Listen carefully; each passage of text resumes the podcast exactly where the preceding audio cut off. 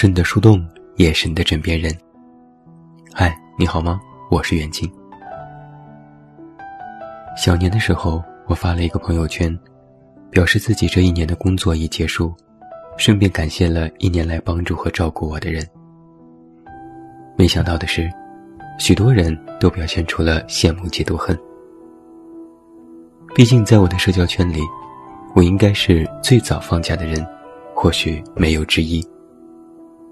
有很多人，可能本周四才放假，甚至有个朋友要加班到除夕。今年还有一个怪现象，有人把是否提前放假和一个人是否成功挂钩在了一起。比如，我看过这样的一张图，大概意思是：亿万身价的都在拼命工作。千万身价的在狠抓市场，收入一万左右的堵在路上，工作五千左右的已经回家玩乐。说的好像只有工作到大年初一你才算是奋斗，但我第一个就表示不服。毕竟，我几乎每年春节都算是放了一个寒假，美滋滋的要过了正月十五才复工，甚至还在暗戳戳的期待二月二龙抬头。我妈还吐槽过我，只有懒蛋才过完春节还等着龙抬头呢。而对于回家这件事，近几年的网络大风向已经有了一个明显的趋势是：慌、慌张，越来越慌张。对比学生时代一放假就兴高采烈、无所顾忌的往家赶，现在年轻人一提起春节放假，往往都有一个情绪。喜忧参半。我的公司同事、身边朋友们，都是一边渴望放假，一边又有些惧怕回家。最常听到的两句哀叹是：“我不敢回家，我不配回家。”首先，买回家的车票就是个老大难问题。一年一度的车票大战早就拉开了序幕。回家的车票好像是一年比一年难买。也一年比一年的花招多。我一个女同事之前还非常幼稚而天真的问：“飞机多方便啊，你们为什么不买飞机票呢？”我瞬间就看到一办公室的同事的表情都像是生吞了鸡蛋。估计每个人都想到了“何不食肉糜”的典故。飞机票临近年关不仅贵，而且有些外地人的家乡。其实也不是一趟飞机就能直达的，远不如坐动车、高铁方便。就拿我的朋友瑞爷举例，回他家如果坐飞机，是先坐飞机到哈尔滨，再从哈尔滨坐火车，然后还要坐大巴，远不如火车方便。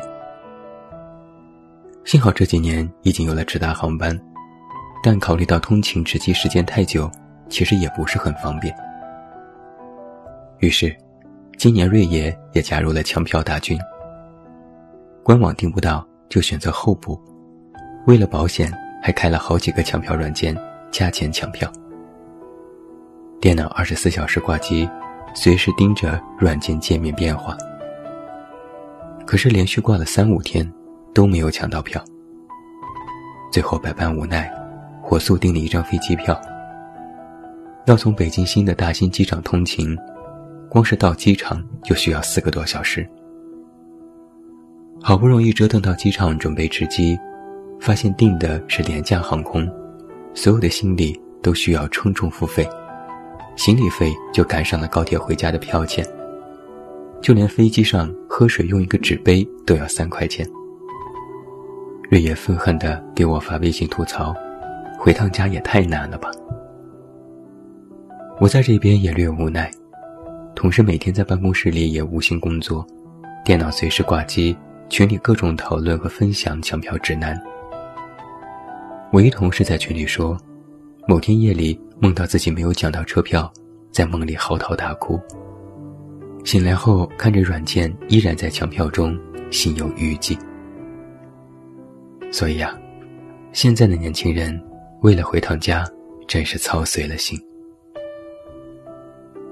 而且你真的以为在年底，大家都是眼里心里盼着回家，每天消极怠工吗？并不是。一到了年底，所有的老板们都憋红了眼，要玩命开始冲业绩。他们的使命是，完不成原定 KPI，谁也别想好好过年。于是，哪怕是临近放假，也根本不可能有一天是轻松的，天天加班几乎成为了常态。有的大公司呢，搞搞年会，可能还会借着准备节目稍微放松下，哪怕节目累得吓人。好歹也算是自娱自乐。小公司没有年会，凑在一起吃个饭了事。吃饭的过程当中都在讨论工作，看怎么在年底再搞点业绩。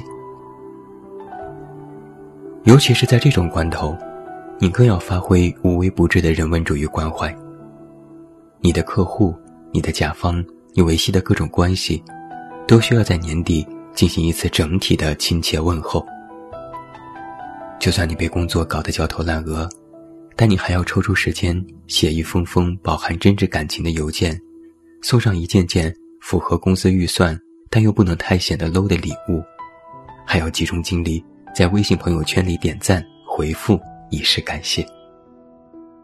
每天编写一堆含有感恩、感谢、致敬、么么哒的微信，每天对着职业假笑，感觉自己的苹果肌某天会僵硬在某一部位。然后整个掉下来，就更别提还要面对公司那些个越到年底脸色越糟糕的领导。会议室开个会都像是走进了冰窖。领导变本加厉，长吁短叹，今年的 KPI 还差得有点远，大家必须多多努力。怎么努力呢？加班呗。一边以迅雷不及掩耳之势偷偷在公司电脑里开软件抢票。一边脚不沾尘地打印各种文件，递送各种快递，然后再望着抽屉里一堆发票的票根发愁，不知又要等到哪年哪月才能把这些钱报销掉。讲真，年底的办公室几乎感受不到什么一团和气、其乐融融的年味儿，每个人看起来都是苦大仇深，一声声的哀叹此起彼伏，要么是没抢到票。要么是没搞定工作，每个人都是脚步匆匆，就连之前每天必有的下午茶，都不知在哪天莫名其妙的停止了。年底了，每个人都是手忙脚乱的。同样让年轻人头疼的，还有过年回家要花的钱。前几天我曾问一朋友：“你过年花了多少钱？”朋友一抬手打断我的问话。别提钱，一提钱我就头疼。这几天微博上就有个话题：九零后过年要花多少钱？我第一直觉是有点幸灾乐祸，你们年轻人终于也有今天了。现在的年轻人已经从之前过年收压岁钱，变成现在给压岁钱的大人了。不仅没有压岁钱，还要准备更多的钱。一年到头过春节，总要给自己置办点新衣服吧，买一买几千块。好不容易回趟家，总要给爸妈意思一下，塞个红包，买点礼物特产吧，这样又是几千块。如果家里有小孩儿，或许又要包个红包吧，三百五百的也不算多。我看了一下微博话题下的回复，过年花钱从大几千到几万不等。有网友就吐槽：“为什么家里会有七个小屁孩？我为什么会有那么多亲戚？我家亲戚为什么那么能生？”前几天我问伯虎：“你现在还有没有压岁钱了？”伯虎说：“自从我工作之后就没有了。就去年我爸说本命年给了我个压岁钱。我问：给了多少？他说：一年十块，给了二百四十块。”我默默地说：“你爸真大方。”伯虎眼里含泪，还是做个小孩子好啊，要啥有啥。这可能也是所有年轻人一到过年共同的心声吧。你已经不再是家里最小的那一位了，家里人也不再把你当小孩子看待了。想想也真是脑壳疼。让年轻人头疼的，不仅是钱。还有老生常谈的过年专属连环拷问：而这时要面对的，不仅有父母，还有一年见一次面的亲戚们。父母倒还好，反正死猪不怕开水烫，也习惯了。最要命的，就是那些八竿子也打不着的亲戚。平时都不联系，一到过年就各怀鬼胎地坐在你面前，拿出一副对你关怀备至的姿态，开始了年度大型嘘寒问暖。而且那些并不亲近的亲戚们，有一个共性是：你过得不好，他们会暗地里笑话你。你过得好，他们也会暗地里不满。你过得不好，他们一脸如释重负的表情。哎呀，那你可要努力了。我家的比你年纪小，但可比你优秀多了。你过得好，他们一脸半信半疑的表情。真的呀，小时候看你窝窝囊囊，没想到呢。但我家的那儿子也不差。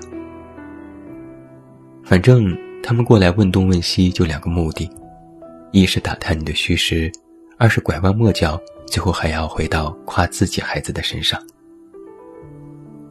如此种种啊，都让年轻人得了一种过年病，也就是之前刚刚有的一个新名词，叫做年底综合症。想回家是真的，一年到头思乡情切，爸爸张罗了一桌好饭，妈妈准备了一些唠叨。